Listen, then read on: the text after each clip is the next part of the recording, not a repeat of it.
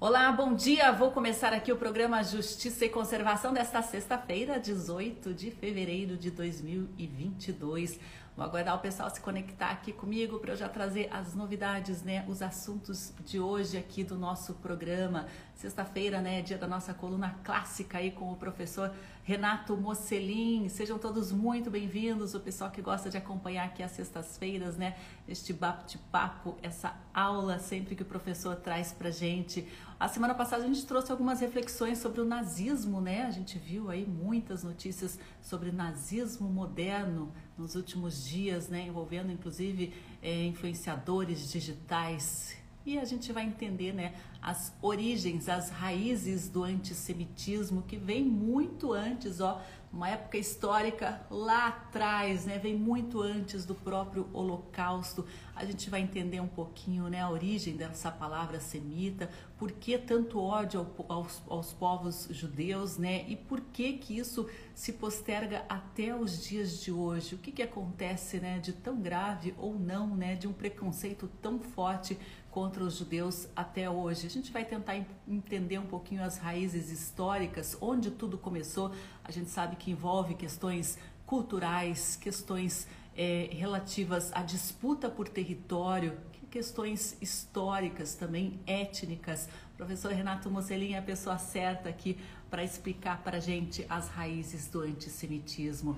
E hoje a gente vai falar um pouquinho sobre cultura também, né? Sexta-feira a gente abre espaço aqui para turismo e para cultura. A gente tem informações importantes sobre as mudanças na Lei Rouanet. Bolsonaro novamente né, sentou o martelo aí nos recursos da Lei Rouanet, prejudicando uma classe inteira ligada à cultura. Ele reduziu aí os valores que os artistas podem receber, reduziu também os valores que podem ser captados junto às empresas. A Lei Rouanet né, é a principal, é o principal instrumento de mobilização cultural do país, de financiamento de shows, espetáculos, exposições, apresentações, né, documentários, filmes, livros.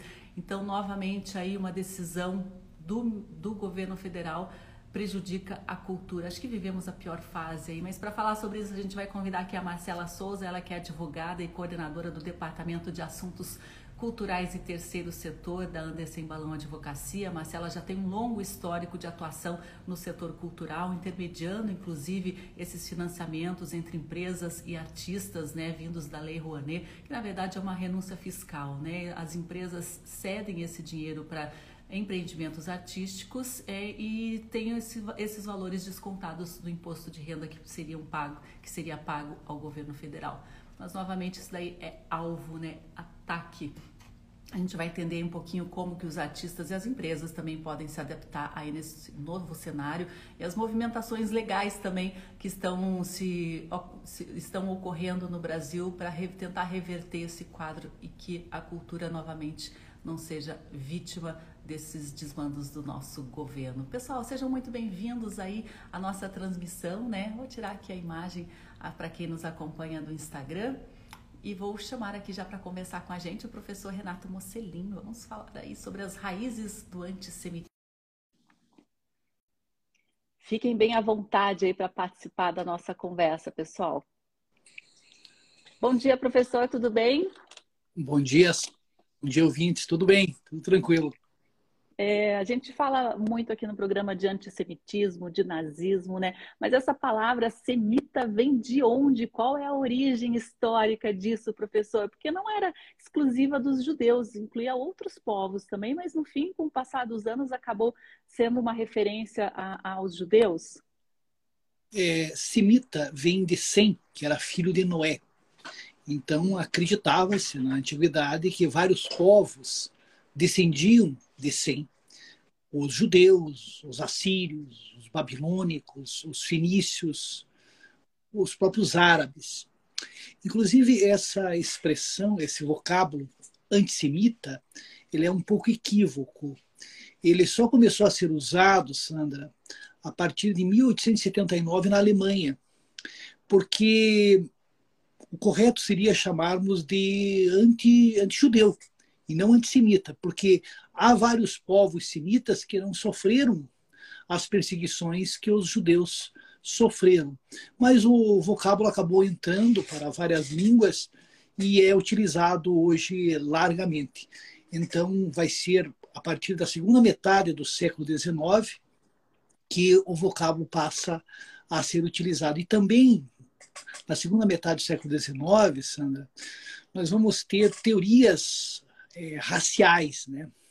O racismo, conforme a gente conhece hoje, ele existiu anteriormente na história, mas ele ganha força a partir de obras, por exemplo, de Arthur de Gobineau, de Austin Chamberlain e outros autores que, inclusive, influenciaram Adolfo Hitler.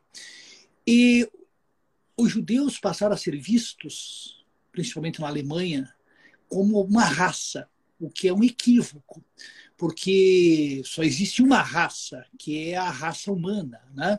E nós temos judeus na Etiópia, temos judeus em toda a Europa, grande parte do continente asiático. Então você pode encontrar um judeu negro, né? um etíope, um judeu, há judeus na China. Hoje o conceito de judeu não é um conceito étnico, não é um conceito racial, mas sim um conceito cultural. É judeu todo aquele que, por razões genealógicas, culturais, religiosas, se autoproclama judeu. Mas em relação às perseguições aos judeus, ela vem desde a antiguidade. Né? É preciso lembrar um pouquinho a história lá de Israel. Né? Nós tivemos a formação de um reino unificado com Saul, depois veio Davi, Salomão, houve a divisão com o reino de Judá e reino de Israel. O reino de Israel foi conquistado pelos assírios, veja, em 722 a.C., e o reino de Judá pelos babilônicos em 587. Mais tarde, os persas conquistaram Babilônia. E os persas eram tolerantes em relação aos povos, independentemente de suas religiões. Eles permitiram que os judeus retornassem à, àquela região que hoje chamamos de Palestina. Inclusive, puderam reconstruir o templo que havia sido construído à época de Salomão. Com Alexandre da Macedônia, a região caiu sob o domínio dos macedônicos, que falavam grego, e a língua grega começou a ser difundida largamente na região. Ocorreram algumas perseguições, principalmente com Antíoco IV, quando o templo foi profanado e houve uma revolta dos judeus. Mas na antiguidade clássica, na antiguidade clássica eu me refiro à civilização greco-romana, os judeus foram perseguidos por razões políticas e culturais. Por exemplo, na questão política, é, na Roma antiga, eles se recusavam a hum, divinizar o imperador. Inclusive, uma revolta de judeus, à época de Calígula, quando resolveram erigir uma estátua de Calígula em frente, em frente ao templo. E tivemos uma outra revolta, essa de graves consequências, em 66, quando as legiões romanas foram expulsas é, de Jerusalém. Mais tarde, Tito, que depois tornou-se imperador, reconquistou Jerusalém e provocou a primeira diáspora, a dispersão dos judeus pelo mundo, inclusive com a destruição do templo. Então aí nós vamos ter os judeus se espalhando por diversas regiões, né? e mais tarde, com Adriano, em 136, houve uma segunda diáspora. Então houve, nós tivemos uma série de perseguições por razões políticas e culturais, porque os povos ali da antiguidade, eles eram politeístas. Por exemplo, lá quando o, o Ciro permitiu que os judeus retornassem a Jerusalém, para ele um Deus a mais, um Deus a menos, tanto fazia. Né? Era bom até que ele tivesse mais um Deus do lado dele. E os romanos e os gregos é, viam nos, nos, nos judeus uma certa prepotência de quererem dizer que a religião deles era, era superior. Então havia um anti-judaísmo muito forte. Se você lê Tácito, por exemplo, que foi um historiador romano, é, Juvenal, uma série de autores, eles têm uma visão bastante depreciativa em relação aos judeus e também por razões econômicas, porque judeus se transformaram em comerciantes, artesãos e até banqueiros bem-sucedidos. Portanto, havia por parte da população mais pobre é, um certo rancor em relação ao sucesso desses judeus. Uhum. Professor, o senhor falou em dois pontos muito importantes, que é essa questão da diáspora, né, desse espalhamento de judeus, da saída dos territórios, e essa questão do estilo de vida também, né, da usura, assim, ganhar dinheiro com alguma atividade, com algum comércio, que na época também não era muito bem vista, né? Isso daí foi, assim, um, uma questão cultural muito forte também, essa da, do estilo de vida, né, do, da capacidade, do talento também para se ganhar dinheiro, e essa questão do espalhamento pelo mundo e que depois eles também tentaram retornar ao, ao, aos territórios, gerando essa disputa política. Né? Tem pontos chaves aí nessa questão antissemita. Sim, Sandra, veja, com o triunfo do cristianismo, veja que muitos judeus não se converteram. Tanto é que nós temos a Bíblia cristã, o Antigo Testamento e o Novo Testamento. Os que se tornaram cristãos passaram a acreditar que Jesus foi o Messias. Uhum. Os adeptos do judaísmo ainda esperam o Messias. Com Constantino houve a liberdade de culto aos cristãos e com Teodósio o cristianismo tornou-se a religião oficial do Império Romano. E aqueles que não comungavam da fé cristã eram perseguidos. Nós vamos ter, inclusive, pessoas que eram cristãs, mas eram consideradas heréticas. Então, os judeus na Europa medieval, eles vão estar em várias localidades, porém como cidadãos de segunda classe. Um judeu, por exemplo, ele não podia ter a propriedade da terra. Não tínhamos judeus senhores feudais, porque um contrato de enfeudação era um contrato cristão. Não sendo eles cristãos, eles não podiam participar desse contrato. Portanto, eles vão se dedicar às atividades comerciais, artesanais. E você tocou num ponto, a questão da usura. A igreja definia como usura a cobrança de juros indivíduos. Um famoso teólogo cristão, Santo Tomás de Aquino, afirmava que o tempo pertence a Deus. Então, você não pode ganhar dinheiro sem trabalhar, sem produzir o cristão que praticasse a usura, segundo Santo Agostinho, ia para o inferno. Uhum. Se os judeus praticassem, era interessante, inclusive, para reis, papas, pois os, com isso não seriam os cristãos que estariam praticando a usura. Durante a Idade Média, Sandra, nós vamos ter três aspectos a considerar em relação às perseguições aos judeus. Um deles, que eu acho que foi importantíssimo, eles eram bodes expiatórios. Nos momentos de crise, dar um exemplo. Peste Negra, 1348, 1351. Muitos acreditavam que os judeus haviam envenenado os poços d'água e que eles eram responsáveis pelo morticínio. Por quê? Porque os judeus viviam em bairros separados. Tanto é que mais tarde vai surgir a palavra gueto, que é uma palavra que aparece em Veneza, que era onde os judeus estavam acantonados, por assim dizer. Então, em Paris, eles tinham lá o bairro deles. Em Lisboa, tinha a chamada judiaria. Tanto é que na língua portuguesa, o verbo judiar tem uma conotação claramente depreciativa. Pare de judiar essa criança, mas veja que judiação e assim por diante. Então, nesses momentos de crise, os judeus eram os bodes expiatórios.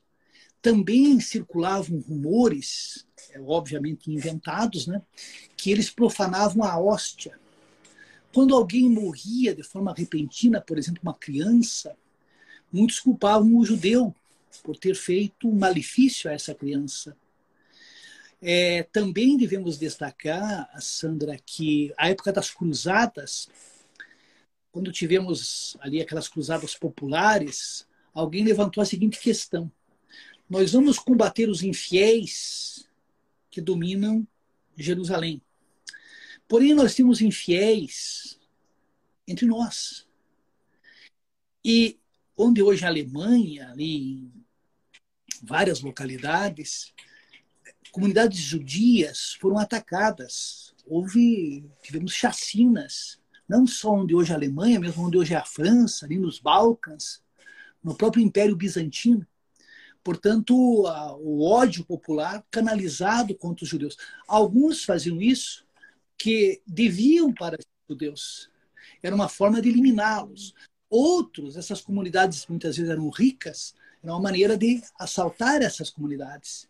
E também a questão que está começando a surgir uma mentalidade nacionalista. E o judeu era visto como estrangeiro. Então, vários fatores ali na Idade Média é, contribuíram para que os judeus fossem perseguidos. E em relação aqui ao, ao América, né? 1492 é o ano que o Colombo chega no continente que ele acreditava ser as Índias, né? Mas que depois perceberam que era um novo continente. Em 1492, os reis lá Dom Fernando e Dona Isabel, eles conquistaram Granada, o último baluarte mouro na Península Ibérica. E neste mesmo ano, eles expulsaram da Espanha judeus e muçulmanos. Aqui um parênteses. Quando a Península Ibérica esteve sob o domínio muçulmano, judeus, cristãos e muçulmanos viviam até de forma harmoniosa, não tivemos grandes perseguições durante esse período. Agora, em 1492, chegaram os judeus e disseram o seguinte: né? ou vocês se convertem, ou tem tantos dias para deixarem a Espanha. E foi um Deus nos acuda, porque essas pessoas que não aceitavam a, a conversão, elas tinham que sair, elas começaram a vender o que tinham. E, obviamente, vendiam a preços, porque óbvio, é, a preços módicos. Acabavam até entregando o que tinham, porque não tinha como levar muitas vezes. E alguns poucos acabaram se convertendo. Em 1496, aconteceu a expulsão dos judeus de Portugal. E cá entre nós, foi uma burrice enorme lá do rei de Portugal, Dom Manuel. Por quê? Porque muitos desses judeus eram artesãos habilitados, qualificados, eram pessoas cultas e contribuíam para o desenvolvimento econômico de Portugal. Muitos deles foram para a Holanda e não só por isso, claro, mas a Holanda teve um desenvolvimento econômico bastante expressivo ali no começo do século XVI. Esses judeus e esses mouros que aceitaram o batismo vão ser, ficar conhecidos como cristãos novos. E muitos deles vieram para o Brasil. Quer dizer, então podemos adiante falar um pouquinho sobre isso.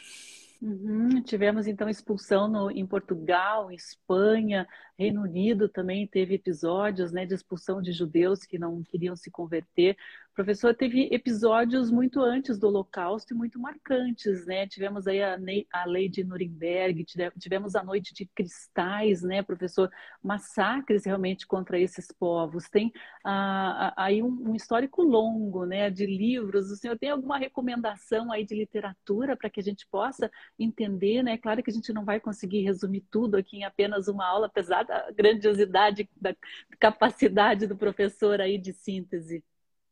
Tem esse livro aqui, Sandra. É, Raiz, é, aliás, História Geral do Antissemitismo. Ainda está escrito da forma antiga, né? Do historiador francês Gerald Messadier. É um livro bem abrangente e muito bom. E só para completar o que eu dizia anteriormente, Sandra, muitos judeus vieram para o Brasil. Só que em 1536 foi criada a Inquisição Portuguesa e os judaizantes vão cair nas malhas da Inquisição. Por quê? A Inquisição não tinha o direito, por exemplo, de condenar um judeu. Mas só que os judeus tinham sido expulsos, ou então tinham, ser, tinham se tornado católicos. Porém, por debaixo do pano, muitos continuavam praticando o judaísmo. Uhum. Aqui tivemos, inclusive, senhores de engenho que eram judeus. E muitos desses judeus acabaram sendo enviados para Portugal, alguns acabaram sendo queimados naqueles tristemente célebres autos de fé. A Revolução Francesa deu aos judeus a cidadania na França. Então a situação dos judeus melhorou bastante em vários países da Europa durante a era napoleônica. O Napoleão era extremamente astuto e viu que podia utilizar os judeus de várias maneiras. Aí, com a derrota de Napoleão, nós tivemos o Congresso de Viena e houve um retrocesso. E ao longo do século XIX, você falou bem, Sandra, os judeus eles eram vítimas de perseguições muito mais no Império Russo. Que os, os pogroms, a palavra pogrom, inclusive, é de origem russa, né? que quer dizer massacre. Naquela região onde hoje é, onde temos a Ucrânia, onde temos a Rússia, a Bielorrússia, é, judeus foram massacrados muitas vezes com o aval das autoridades. Na Polônia havia um antissemitismo bastante ostensivo, com a conivência da igreja e das autoridades.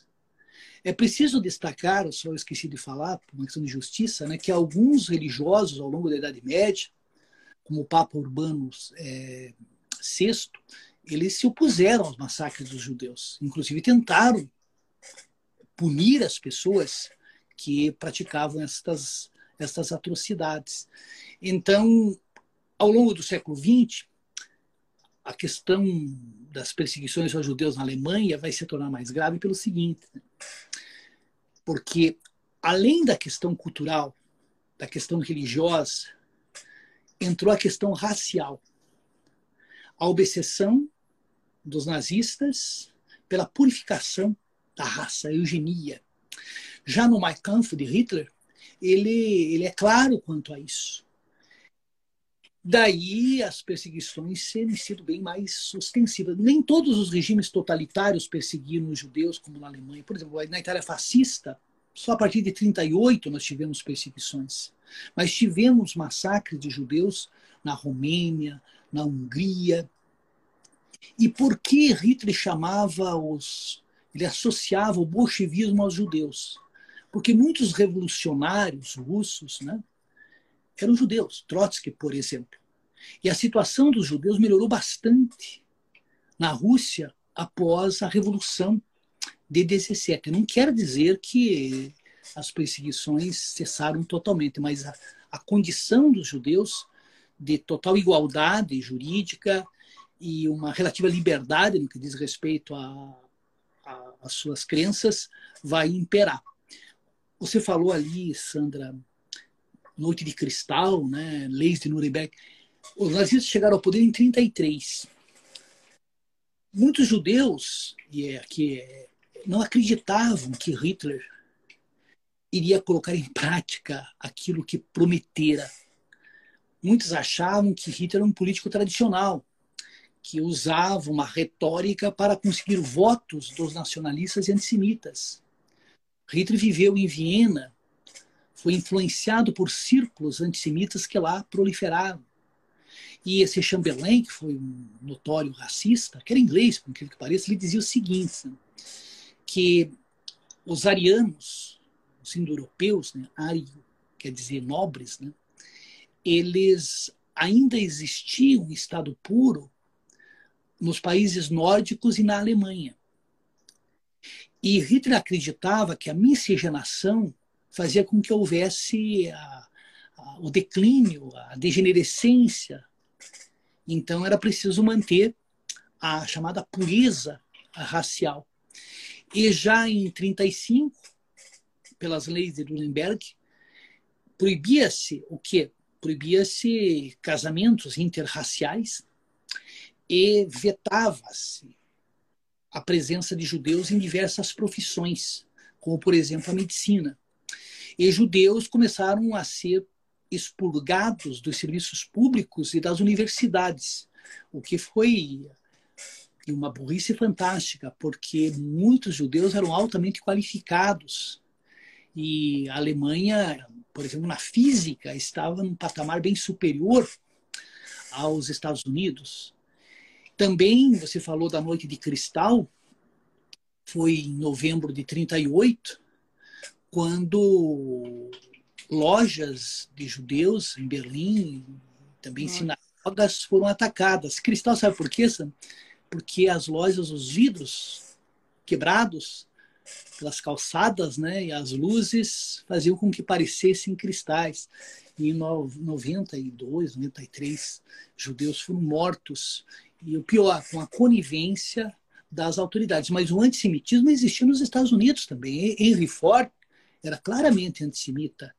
Ou lá na França, o Louis Renault, antissemita. Aqui no Brasil, os integralistas, notadamente o Gustavo Barroso, tem escritos onde aparece de forma bastante saliente o, o antissemitismo. Né? Então, infelizmente, no século XX, você tem a questão política, a questão cultural e a questão racial que leva ao Holocausto. É, Angela Coxa que aqui ela fala, e olha lá a coincidência com a atualidade de não acreditar na retórica do genocida, né? Ah, falando em genocidas, professor, falamos muito sobre a Rússia aqui também. Qual é a sua avaliação aí sobre o nosso representante máximo lá no país russo? Veja, o que eu vou dizer, Sandro, ele talvez tenha sido um momento inadequado, né? mas o Brasil tem que ter boas relações Sim com a Rússia, tem que ter boas relações com os Estados Unidos, com Israel, com os países árabes. Talvez não tenha sido o momento, mas como a viagem estava agendada já há algum tempo, por incrível que pareça, eu acho que ele tinha que ir mesmo, né? Tinha que ir. Porque eu sempre digo que eu concordo com pouquíssimas coisas que o Bolsonaro faz. Uma delas é a inexistência do horário de verão, né? E talvez outra seja essa, de ter viajado à Rússia. Agora, na Hungria, ele deu um abraço lá no Orbán, né, que é claramente neofascista. Então, ele não tem pra, muito para onde ir, né, Sandra? Ninguém o convida. O presidente da França recebe o ex-presidente Lula com todos assim, as honras de chefe de Estado. O primeiro-ministro da Espanha também recebe. O, o chanceler, agora hoje chanceler da Alemanha, veio visitar o presidente Lula aqui. E o Bolsonaro tem que ir para Guiné-Bissau, talvez, né? para a Rússia, para a Hungria. Não, não, tem tido muitas. Foi também para o Equador, se não me falha a memória. Né? Então, a política externa não pode ser feita com base simplesmente em ideologia. Quer dizer, vai agora assumir o presidente do Chile. Tem que ir lá. Quando Fernandes lá assumiu na, na, Tem que ir, não interessa se é de esquerda, de direita, de centro. É uma besteira. Essa ideologização das relações exteriores não acontece no Brasil desde a República Velha. Os militares mantiveram relações com os países socialistas e o pessoal até brincou né, que o Bolsonaro teve que render homenagem lá ao soldado desconhecido como todos que vão à Rússia têm que fazer isso, né? Então, é também é normal que ele fez lá é, mas foi engraçado mesmo assim. Inclusive, o ex-ministro do Meio Ambiente, Ricardo Salles, eh, comentou no Twitter né, que o Bolsonaro ajudou aí a Rússia a não invadir a Ucrânia, né? Acho que foi mais em tom de piada, né? Alguns veículos levaram a sério, mas eu não sei realmente se foi uma piada até agora. E é importante lembrar, né, que aqui nós temos uma colônia gigantesca de russos e ucranianos do Brasil, né? Inclusive 80% dessa colônia fica aqui no Paraná, né? Então acho que sim, o nosso presidente tinha que ir lá justamente defender interesses, né, desses é, é, descendentes de imigrantes e imigrantes que vivem aqui no Brasil, né, que não querem um conflito neste porte, né, no porte de uma guerra aí que estava tá, se, se desenhando entre os dois continentes, né, professor, entre os dois países. É, devia ter dado uma passadinha em Kiev, né, dado um oi lá para o Exato. É. Holodomir, o nome do presidente da, da, da Ucrânia, né? Assim, queria simpático da parte dele. Então, nós temos uma colônia ucraniana bastante expressiva aqui no Paraná. Paraná, Curitiba, por exemplo, é uma cidade de eslavos, né? Essa, a maior colônia aqui é polonesa. Depois, em segundo lugar, vem os ucranianos. Em terceiro lugar, os alemães. e só em quarto lugar os italianos. Então é, é isso. Que, quem quiser saber mais sobre a história aqui do nosso Paraná, da nossa Curitiba também, professor tem alguns livros publicados muito bons. Professor Renato Mocelin, muito obrigada aí pelos seus esclarecimentos. É sempre bom a gente entender né, esse passado, o que, que aconteceu e o que, que tem se desenhado também no presente e no futuro. Muito obrigada, professor. Uma ótima sexta-feira. A gente se vê aí. Bom final de semana para todos. Um abraço. Um abraço. Tchau, tchau, professor essa visita à Rússia, né, até gera algumas preocupações e algumas piadas. Aí, né, a Aral Kariland disse que foi na Rússia ter softwares para hackers celulares nas eleições, né? É, nada é impossível, né? Esse presidente já mostrou que nada é impossível mesmo. A Zolene Vitoriano comenta que o Brasil está perdendo espaço para várias negociações. Sobânia lembra aqui de Prudentópolis, né? Tem uma colônia ucraniana gigantesca em Prudentópolis vai fazer turismo com ditadores, Rússia e Hungria, diz Aral Carilante. E o pessoal aí comentou também, né? Muitos alunos passam aqui pela coluna do professor Renato Mocelin, o pessoal que teve aula aí com ele de história nos últimos anos, né? Professor que tem mais de 40 anos de experiência em sala de aula, né? Formado em história, em estudos sociais. Muitos livros publicados, livros didáticos e livros de história. Então, professor, é sempre uma honra recebê-lo aqui no nosso programa. Bom, a gente vai falar agora um pouquinho aqui sobre cultura, sobre a Lei Rouanet, né? Falando em presidente, ele deu mais um decreto aí, uma canetada, reduzindo valores de pagamento para artistas na Lei Rouanet, reduzindo também os valores é, que é, as produções poderiam captar junto a empresas, né? É, várias mudanças que têm prejudicado o setor de cultura, né? Por exemplo, no caso de um artista solo, o limite por apresentação caiu de 45 mil reais para 3 mil reais, até 3 mil reais. Olha só, né? Que rombo aí no pagamento, na valorização dos artistas. Inclusive, em, maio de do... Eh, em abril de 2019, o governo já tinha reduzido os valores, né? por exemplo, 60 milhões para 1 milhão, o valor máximo permitido por, por projeto para captação, com algumas exceções, como, por exemplo, restauração de patrimônio tombado. É, a gente vai entender um pouquinho as principais mudanças na Lei Rouanet, né? qual o impacto né, dessa redução do teto de incentivo e como artistas e patrocinadores podem proceder para se reestruturar agora nessa situação de pandemia. Ainda não estamos em um cenário de pós-pandemia. Para falar sobre esse tema aqui, eu vou convidar a Marcela Souza. Ela é advogada, ela é coordenadora também do Departamento de Assuntos Culturais e Terceiro Setor da Anderson Balão Advocacia, um escritório aqui que atua já há bastante tempo né, nessa intermediação entre empresas e produções culturais para obter esses recursos da Lei Rouanet. Marcela Souza, vou te chamar aqui para nossa transmissão e a gente já começa aqui a esclarecer algumas dúvidas. Serafim Fotos está com a gente aqui. Obrigada, Serafim. Bom dia para você também. Oi, Marcela. Bom dia. Bom dia, Sandra. Tudo bem? Tudo bem. Mais um trator aí passando na cultura, é isso?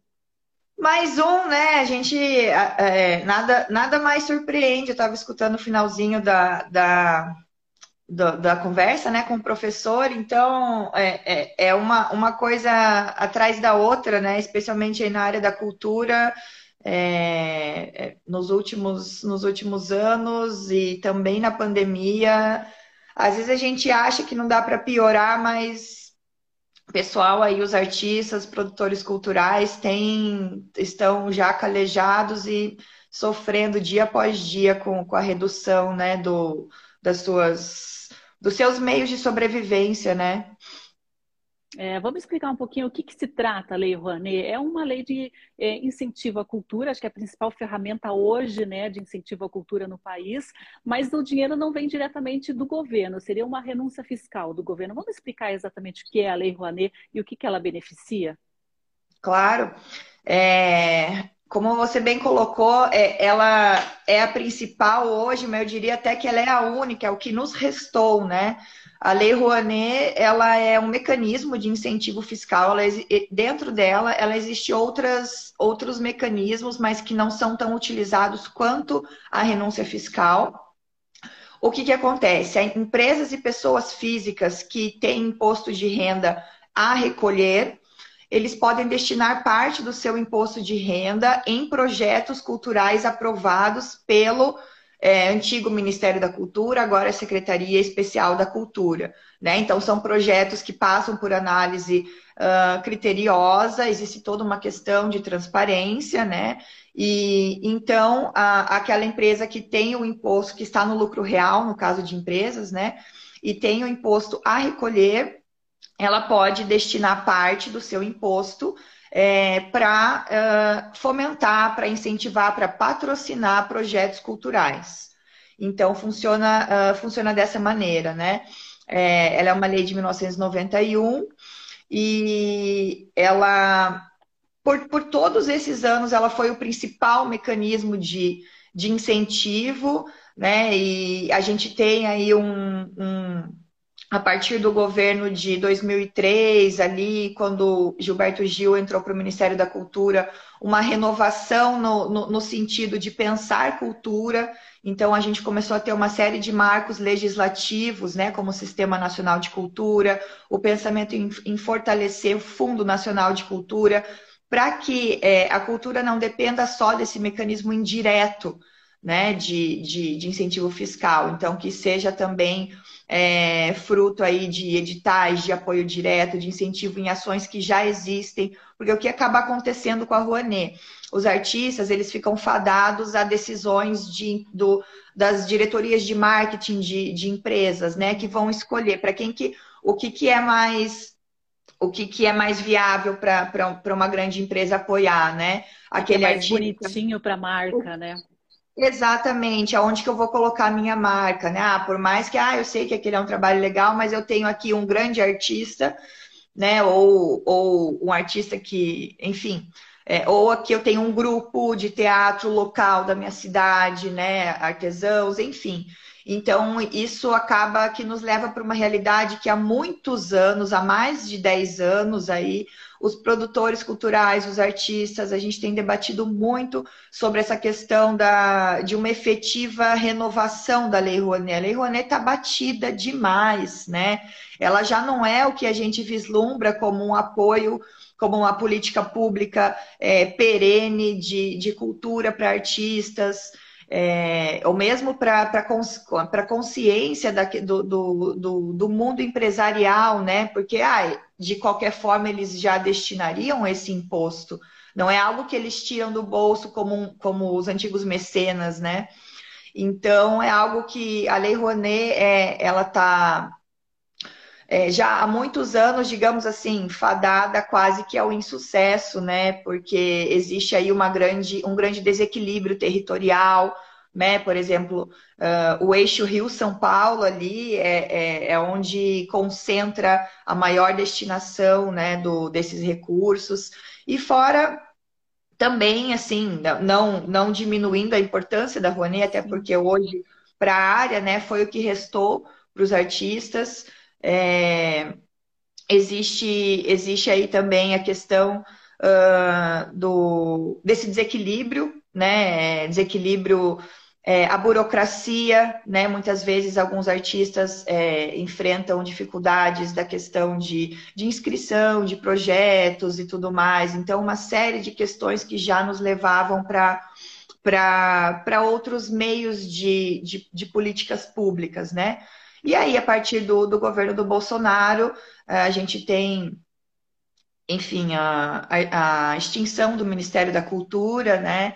É, essa, essa constante rotatividade de representantes, de gestores, que é algo que traz uma instabilidade tremenda para um setor que, que a nível nacional né, já, já é muito rechaçado, é desvalorizado, né? Então, a gente tem uma série de instabilidades, incertezas, insegurança jurídica, é, e quando se trata de Rouanet, uma criminalização baseado em fake news, né? Então, é, é, é bem complicado, segue sendo bem complicado para a área cultural, especialmente é, após a, a pandemia, né? Que foi um dos setores, se não o setor mais afetado é, muitos artistas desempregados. A gente tem aí atualmente a questão da, da aprovação da, da Lei Paulo Gustavo, a, a Lei Aldir Blanc, né, que veio é, dar um. que se utilizou do Fundo Nacional de Cultura, né?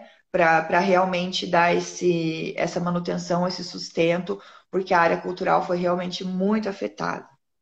Nossa, é terrível, né? Já havia esses problemas aí envolvendo a Lei Rouanet, né? Os artistas tendo que se encaixar aí nos departamentos de marketing das empresas, né? E tirando até um pouco da essência da própria arte de contestação, de subversão, né? De gerar polêmica, de gerar novas percepções, nova, uma nova consciência, né? Acaba sendo um negocinho meio crítico, já né? um pensamento crítico já fica uma coisa mais encaixotada, mas era o que tinha, né? Era o principal uhum. instrumento para captação de recursos. E agora com essas mudanças aí, o que, que você cita de que houve realmente de maior impacto? Foi a redução no, nos valores?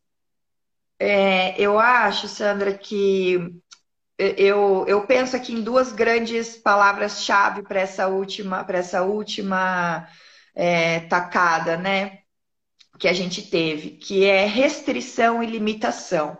E aí, é, você bem mencionou ali no início, né, a questão dos cachês, mas é uma coisa muito geral dessa última instrução normativa, né? Então, é tiro, porrada e bomba de todos os lados no sentido de restrição e limitação, a começar aí pela, pela questão de, do, do, de quem pode ser proponente de projetos certo? Então, é, anteriormente a, a, a, essa normativa, né, se, se, a, se, o, se a produtora ou se o artista na sua microempresa, enfim, tivesse é, um KINAI, né, uma descrição da, da, da sua pessoa jurídica é, associado à cultura, ele podia apresentar.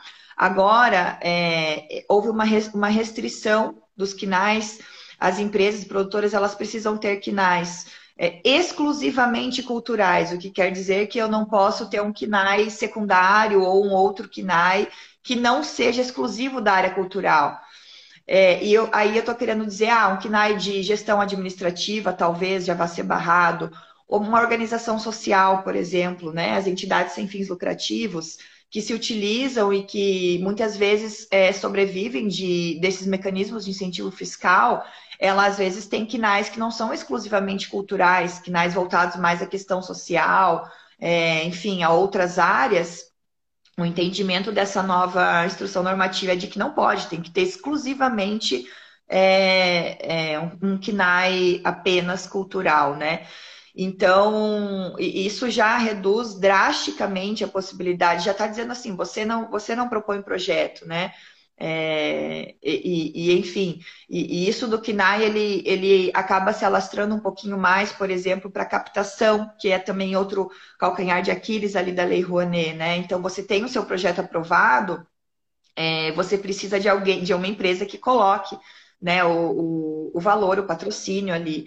E, e existe a figura do captador de recursos, né? Então, essa nova instrução normativa, ela traz também que o captador de recursos tem que ter um KNAI exclusivo para isso, né? Então, algo que já não... Então, é, é limitação, é, é restrição é, de todos os lados, além dessa questão do, dos cachês, né? Então, aqui eu posso citar inúmeras outras formas de, de restringir.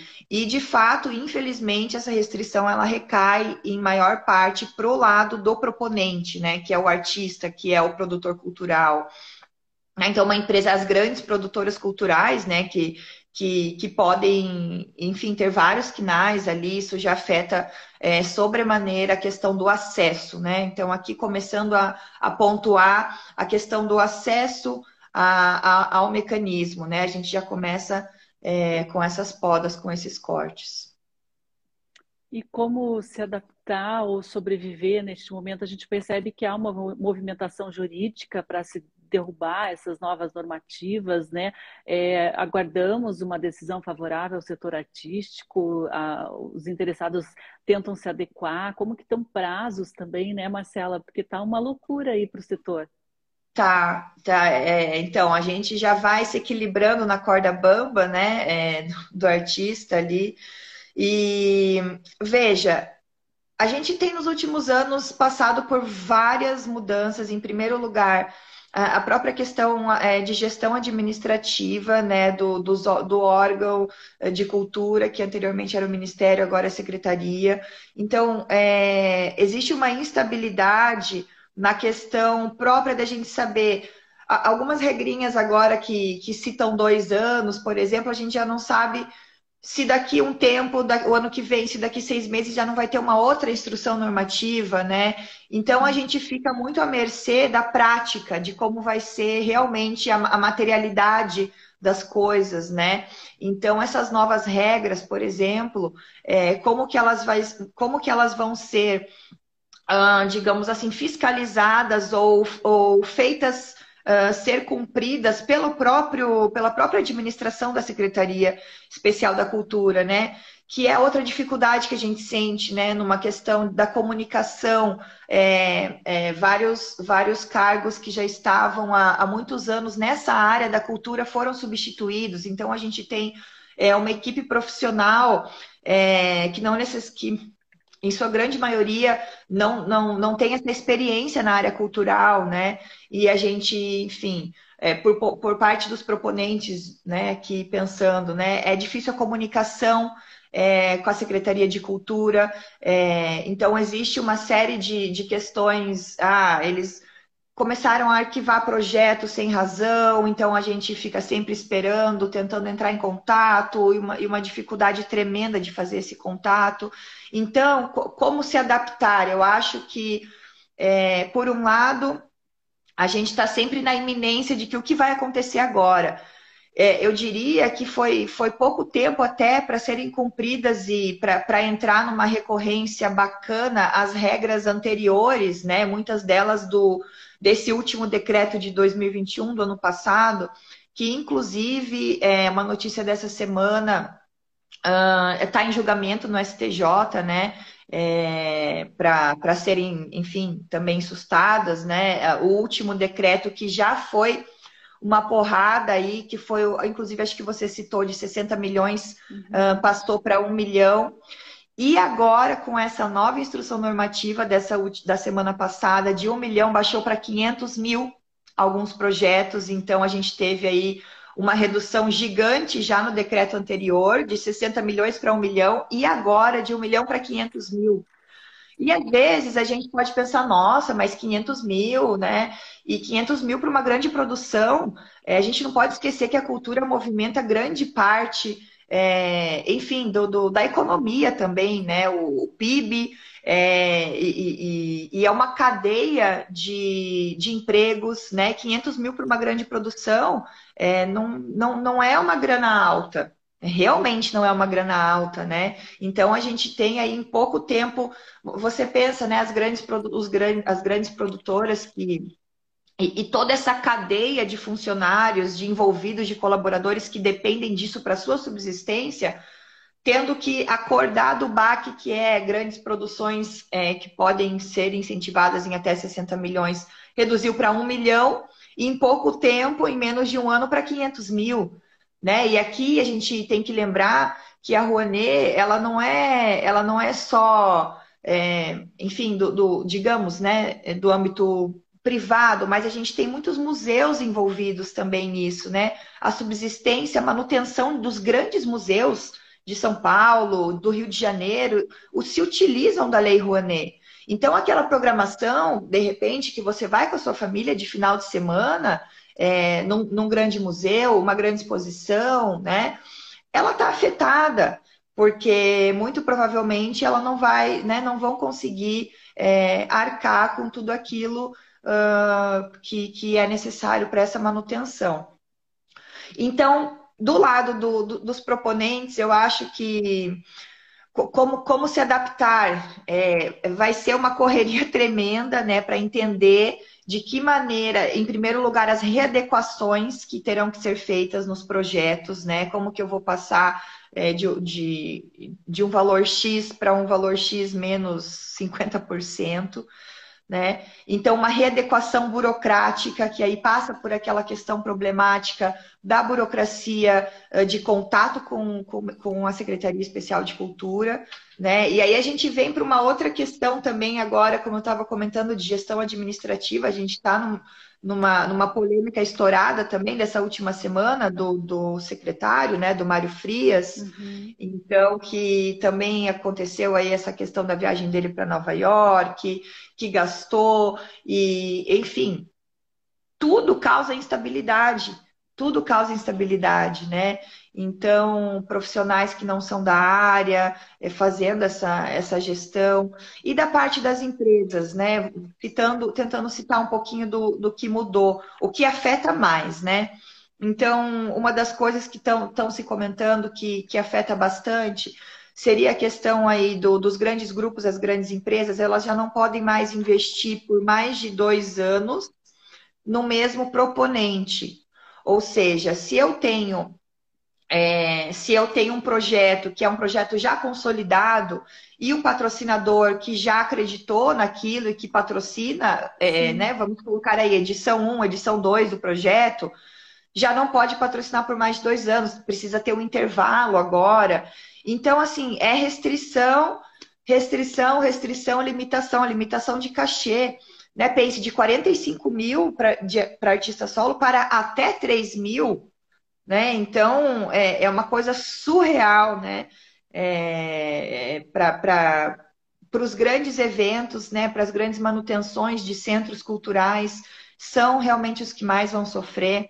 E do lado das empresas, eu acho que é uma questão de seguir é, acreditando, seguir fazendo essa, essa renúncia fiscal, né? Que, que, que de certa forma hoje é o apoio existente para para a área, né? Tem um, uma coisa que, uma pequena mudança que voltou a aceitar sessões exclusivas para patrocinadores, né? Que é uma coisa que é, tinha sido cortada antes. Talvez isso, Sandra, seja algo que que, que tal, anime um pouco mais o patrocinador, né? Mas aí também a gente fala pelo lado do, da marca do patrocinador. A gente continua com esse com esse buraco é, negro infinito que é para uma real valorização do âmbito cultural, né? É, enfim, que, que, parte desde a, da, dos órgãos administrativos quanto a, a, própria sociedade, né? Então a gente tem é, a Lei Rouanet, ela tá, ela, tadinha, uma senhorinha, né? Né, Sandra, que, digamos assim, está tentando sobreviver, sobreviver, sobreviver. Então, já pelo lado dos, dos produtores culturais já não, não, não era o ideal. E agora a gente tem um cenário caótico, né? Porque ainda assim ele ficou, ela ficou como o único mecanismo possível e agora totalmente esmigalhado com, com, né, com uma expressão é, cada dia pior, né? E esse Mário Frias, esse secretário aí especial de cultura, né? Você citou essa viagem a Nova York, o cara gastou aí, ó, 78 mil reais, não tinha sequer uma agenda, né? Gastou 78 mil reais para passar cinco dias passeando em Nova York. Enquanto isso, aprova essa alteração na Lei Rouanet, diminuindo o pagamento para os artistas, né? De 45 mil para 3 mil. E olha só, a Marcela, inclusive, é ligada à Orquestra Sinfônica Sinfônica, né? O maestro, o pagamento para o maestro caiu com essa nova mudança aí de 45 mil para 15 mil. O pessoal está botando preço aí no trabalho dos outros sem saber o esforço, a dificuldade, a preparação, o histórico, né? A responsabilidade Exato. que esses artistas têm nas costas. Isso é lastimável, é uma vergonha, né? A gente espera realmente que toda a classe artística nesse momento, todos ligados à área cultural, não só quem trabalha com isso, mas quem admira, quem sabe a importância da cultura para o desenvolvimento de uma nação né? Faça uma escolha mais correta aí nas próximas eleições, né, Marcela? Exato, é que a gente tenta como, como se adaptar, né? Você me pergunta como se adaptar. Eu, eu diria que num contexto geral vamos votar consciente, né? Porque às vezes a gente acha que é uma coisa que não afeta, mas, por exemplo, Sandra, eu acho que a arte ela foi algo, foi uma quase que uma redenção para muita gente nesse período de pandemia, né? que a gente precisou ficar em quarentena. Então, vamos lembrar lá no comecinho, né? O que estava salvando ali o isolamento das pessoas? Era a live né? Então, a, a, live de música, aí começou esse boom, né, de curso e, e, enfim, e as peças de teatro que tiveram que se adaptar, os próprios, né, a gente ali na, na nessa cogestão da, da orquestra, é, concertos online, e, e, a arte ela está sempre ali para resgatar uma pessoa do fundo do poço, por exemplo, né? Ela, ela, é esse, ela é essa fantasia, essa ilusão, mas, mas que ao mesmo tempo tem o traço de realidade, né? É, é a crítica da sociedade, nos faz pensar, e, e foi extremamente importante né, no, no, período da pandemia, e em contrapartida foi extremamente. É, o período da pandemia foi extremamente devastador, né, realmente triste para os para os artistas independentes, por exemplo, né? E para aqueles que faziam parte também para os técnicos, né? De, de, grandes, de grandes bandas também. Então, é, é, é triste, é, é, muito triste, Sandra, porque a gente pensa num, num, num passado não tão distante em que a gente tinha as nossas conferências de cultura, né, os nossos, os nossos fortalecimentos dos fundos de cultura, do Sistema Nacional de Cultura, né, de algo que era uma luz para a área cultural, né, e, e, que a gente debatia muito essa questão, como melhorar a Lei Rouanet, né, e, e, e de um de, desses últimos anos para cá a gente esqueceu de tudo aquilo que já estava sendo é, é, enxergado, né, como essa, como esse entendimento muito, muito melhor, né, da, da cultura tanto para a sociedade quanto institucionalmente falando, e a gente vai ladeira abaixo, né? Então, e, e, e, uma situação muito triste, me parece que nessa última live, acho que dele, né, também ele, ele tirou, ele fez um pouco de deboche com, com essa questão das próprias restrições dessa, dessa instrução normativa. Péssima, né, em todos os sentidos. É, é dificultoso, sabe? É dificultoso, além de, de triste, mas, mas o que pega mesmo é que o artista, ele tá, tá sem a sua maneira de, de subsistência, né? Então a gente já tem, como você comentou, é, movimentações ali na Câmara, né, para que sejam sustados os efeitos dessa instrução normativa. E do lado de cá também a gente está é, numa análise da, da, área jurídica, né, dos especialistas jurídicos, tentando já fazer consultas à Secretaria é, Especial da Cultura, porque nessa própria instrução normativa tem muita coisa que se contradiz com a última modificação que foi o decreto. Então, coisas que estavam num decreto e que já estão diferentes nessa instrução normativa, ambas normativas de um mesmo, de uma mesma gestão, né? Então, coisas que, que, que a gente mesmo fica sem, sem, sem conseguir explicar porque não faz sentido uma norma com a outra, né? É, mas no, em linhas gerais a gente tem essa restrição tremenda, essa falta de respeito, beira, beira a falta de, de respeito, né? Com, com, enfim, com essa área que, que representa tanto, né? O Brasil tão, tão singular, né? Tão, tão diferenciado, com culturas tão presentes, né? Com, com, com grupos e coletivos que estavam se desenvolvendo tanto e que agora estão aí à mercê de, de, desses cortes. Então, infelizmente, o cenário segue é, trágico, mas pela, por parte das empresas é seguir destinando cada vez mais, né, é, não tendo esse receio, porque muitas vezes pelas fake news aí e, e, e por essa criminalização é, indiscriminada e, e, sem razão, porque a, a Lei Rouanet é, ela é um mecanismo transparente, ela está fadada, ela está ela está, é, é, ela sofre aí é, fiscalizações caso necessário, né? A gente não pode se pautar em um caso ou outro que realmente, é, né, de desvios de valores e tudo mais. E me parece que, que essa gestão tem feito esses cortes todos porque acha que o artista está se aproveitando de um mecanismo e o pessoal segue atrás desse pensamento sem nem sem nem entender realmente de que forma funciona a Lei Rouanet, né? Então, a gente tem também, é, pelo lado da, dos pareceristas, né, da, dos pareceristas das áreas técnicas da Lei Rouanet, é, que, enfim, estão sem pagamento aí há, há alguns meses, né? Então, é, a gente acaba que ficando cada vez mais, mais sem, sem ter para onde correr. E isso afeta ali a, a criatividade né, do, do, próprio artista, né? Então, tá, tá, tá difícil. Não temos um dia de paz, né, pessoal? Nove horas e dois minutos, precisamos encerrar aqui a nossa programação, né? Quem tiver mais alguma dúvida pode encaminhar aqui para gente, para Marcela Souza também. E vamos esperar por dias melhores, né? Marcela, muito obrigada, uma ótima sexta, um ótimo Eu fim de semana para você e para todos aí que estão nos ouvindo aqui pela Rádio Cultura de Curitiba também e pelas redes do Observatório. A gente volta na segunda-feira. Até lá. Tchau, tchau.